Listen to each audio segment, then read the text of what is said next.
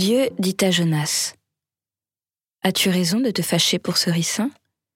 Il répondit Oui, j'ai bien raison d'être fâché à mort. Le Seigneur répondit Toi, tu as de la peine pour ce ricin, qui ne t'a coûté aucun travail, et que tu n'as pas fait grandir, qui a poussé en une nuit et en une nuit a péri. Et moi, je ne serai pas en peine pour Ninive, la grande ville, où il y a plus de 120 000 êtres humains qui ne distinguent pas leur droite de leur gauche ainsi qu'une foule d'animaux.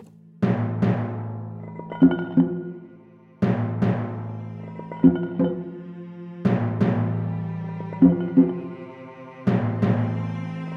you